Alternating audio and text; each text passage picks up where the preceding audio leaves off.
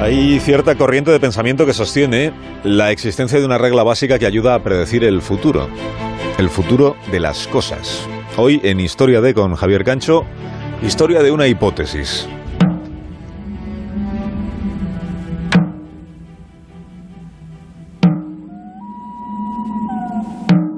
El típico cuento.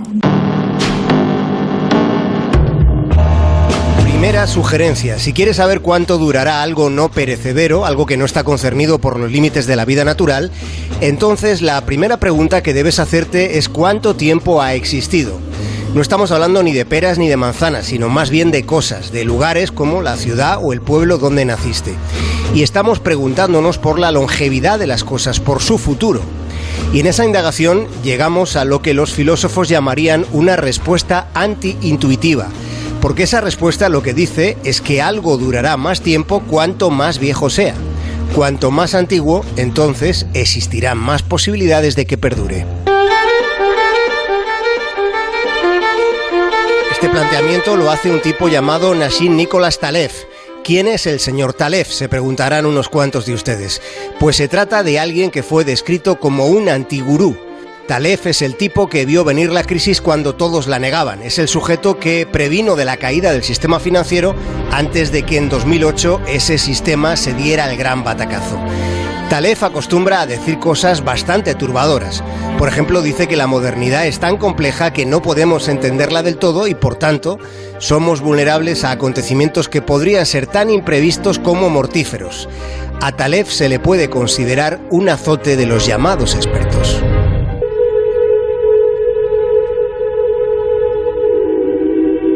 Según el planteamiento de Talef, es más probable que dure más tiempo la Casa de las Siete Chimeneas que cualquiera de los rascacielos de la Castellana. La Casa de las Siete Chimeneas está en la calle Infantas de Madrid. Es un edificio que se conserva desde 1574. De modo que es muy probable que dentro de 500 años la Casa de las Siete Chimeneas esté mejor conservada que las cuatro torres de la Castellana. Al contrario que con los seres vivos, con las cosas sucede que lo más viejo tiene más posibilidad de ser perdurable.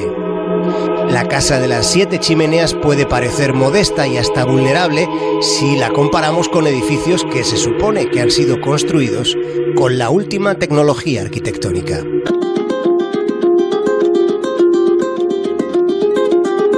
El efecto del que estamos hablando está basado en razones excéntricas pero impecablemente históricas. Y luego, y además, y más allá de la perdurabilidad de una cosa, está su valor simbólico. Notre Dame, con sus 800 años de historia, tras su incendio del mes de abril, propició un clamor de generosidad en todo el mundo, prometiéndose mil millones de euros para su reconstrucción. Mil millones. Ningún edificio moderno habría generado tanto arrebato.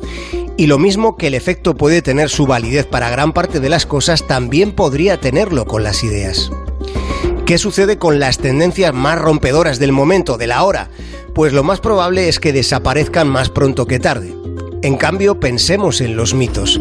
Pensemos en que el verdadero misterio no puede ser derribado ni tan siquiera con la razón.